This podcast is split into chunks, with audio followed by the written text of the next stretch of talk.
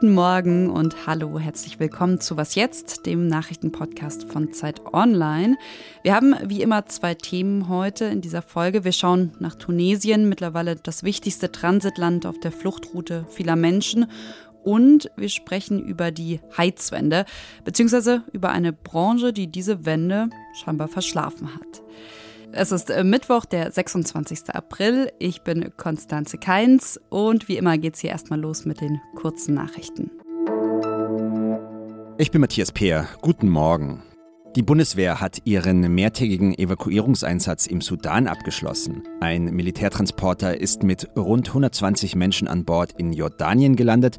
Das Verteidigungsministerium hatte zuvor mitgeteilt, dass der Flug am Dienstagabend der vorerst letzte sein soll. Insgesamt hat die Bundeswehr damit mehr als 600 Menschen aus dem Sudan gebracht. In dem Land gibt es seit einer Woche Kämpfe zwischen dem Militär und paramilitärischen Einheiten. Dabei sind mehr als 450 Menschen getötet und Tausende verletzt worden. Schon seit ein paar Tagen ist darüber spekuliert worden, jetzt ist der Milliardendeal offiziell. Das hessische Familienunternehmen Fissmann verkauft seine Klimatechniksparte an den US-Konzern Carrier Global für 12 Milliarden US-Dollar. Im Zentrum steht dabei das lukrative Geschäft mit den Wärmepumpen. Die sollen nach dem Plan der Ampelkoalition schnell Öl- und Gasheizungen ablösen.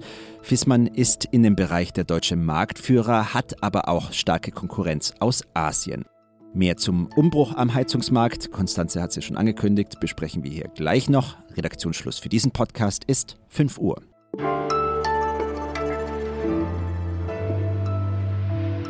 »31 Tote. So viele Menschen sind in den vergangenen Tagen gestorben, und zwar weil sie versucht haben, übers Mittelmeer nach Europa zu kommen. 31 von 200, die allein in diesem Jahr schon bei Bootsunglücken vor der Küste von Tunesien ums Leben gekommen sind. Tunesien hat mittlerweile Libyen abgelöst und zwar als das Land, von dem aus die meisten Migranten und Migrantinnen versuchen, nach Europa überzusetzen. Und gerade auf Recherche in Tunesien ist Ulrich Ladurna, Politikredakteur der Zeit. Hallo nach Tunis, hallo Uli. Ja, hallo. Woher kommen die Menschen, die gerade unter anderem in Tunesien stranden und warum wollen so viele das Land verlassen? Die Migranten, die über Tunesien kommen, sind zum Teil viel aus Westafrika, aber auch zunehmend mehr Tunesier verlassen das Land Richtung Italien. Man muss wissen, dass Tunesien sehr nahe an Italien liegt. Das hat auch damit zu tun, dass sich hier in Tunesien ein äh, autoritäres System nach und nach etabliert und äh, viele junge Menschen die Hoffnung verloren haben, dass sie hier noch eine Perspektive haben und sie machen sich auf dem Weg Richtung Europa, wo sie sich eine bessere Zukunft versprechen.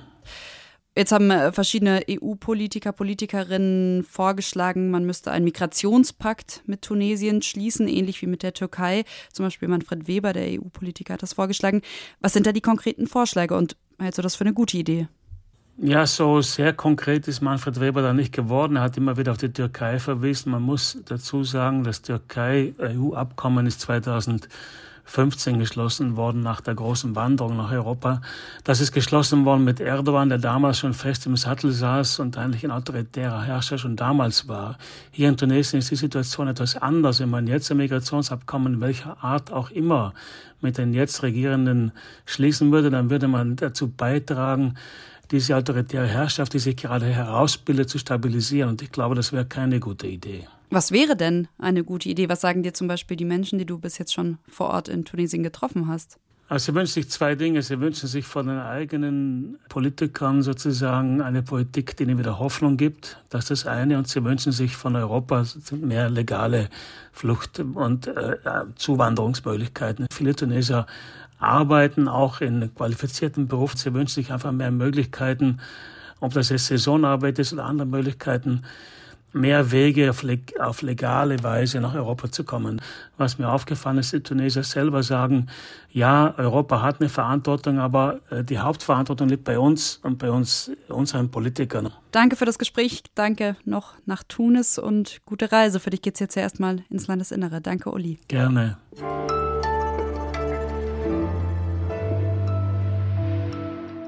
Und sonst so? John Hume hat eine Mission. Nashörner züchten, also die bedrohten Tiere retten. Beziehungsweise muss man eigentlich sagen, der Farmer aus Südafrika hatte diese Mission. Über 30 Jahre hat der 81-jährige Millionär nämlich Breitmaulnashörner gezüchtet. Rund 2000 leben heute auf seiner Farm in Südafrika. Das ist übrigens ein Achtel der überhaupt auf der ganzen Welt noch lebenden Breitmaulnashörner. Doch jetzt ist Hume das Geld ausgegangen und zwar auch, weil er zu viel Geld in kilometerlange Zäune, Überwachungskameras und Wärmedetektoren stecken musste. Das Horn der Tiere ist nämlich ziemlich wertvoll. Ein Kilo ist teurer als Gold oder Kokain und deswegen bei Wilderern sehr beliebt. Aber zurück zum Millionär, dem das Geld ausgegangen ist. Hume will seine Farm nun versteigern und diese Auktion startet heute. Übrigens online. Falls Sie dabei sein wollen, vielleicht noch vorab eine nicht ganz so unwichtige Info. Der Startpreis für Humes Farm, für das weltweit größte Nashornzuchtprojekt, liegt bei 10 Millionen US-Dollar.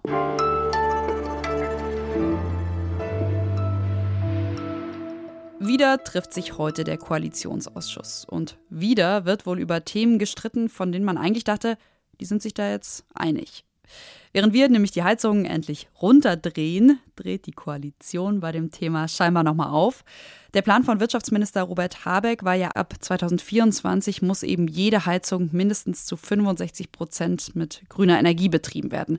Die FDP hat da jetzt aber doch nochmal Korrekturbedarf angemeldet und so wird das Heizen den Koalitionsausschuss heute sicherlich beschäftigen. Während die Politik diskutiert, steht die Heizungsbranche vor ganz anderen Herausforderungen und die hat sich mein Kollege Zacharias Zacharakis mal genauer angeschaut. Hallo Zacharias.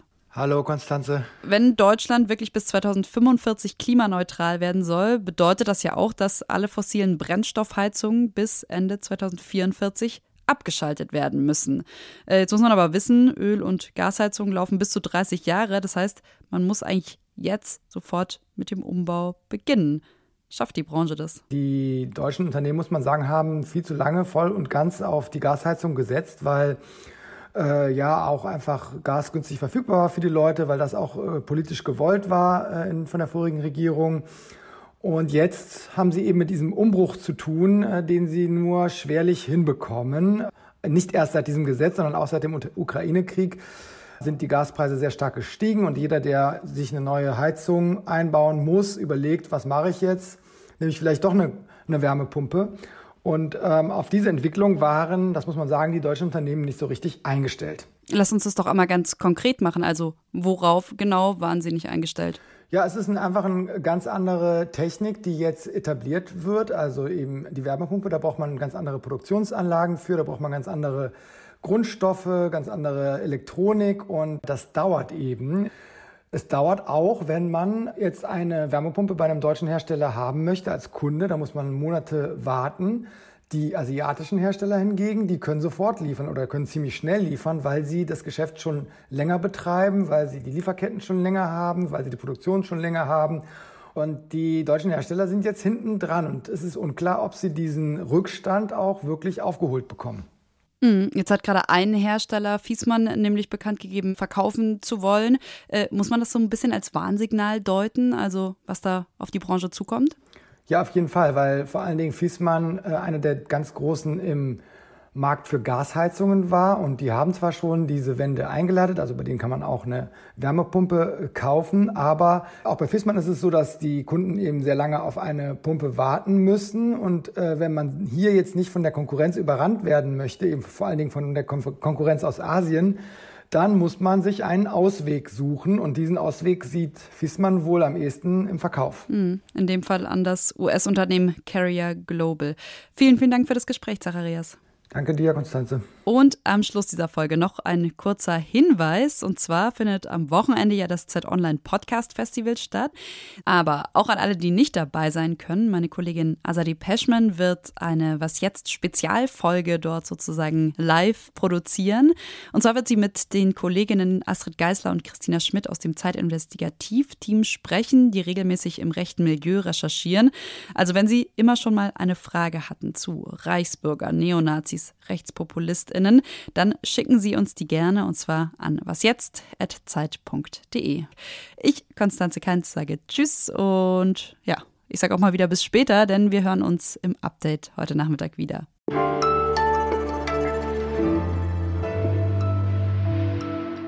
Und ein kleines Soundquiz. Was hören Sie hier?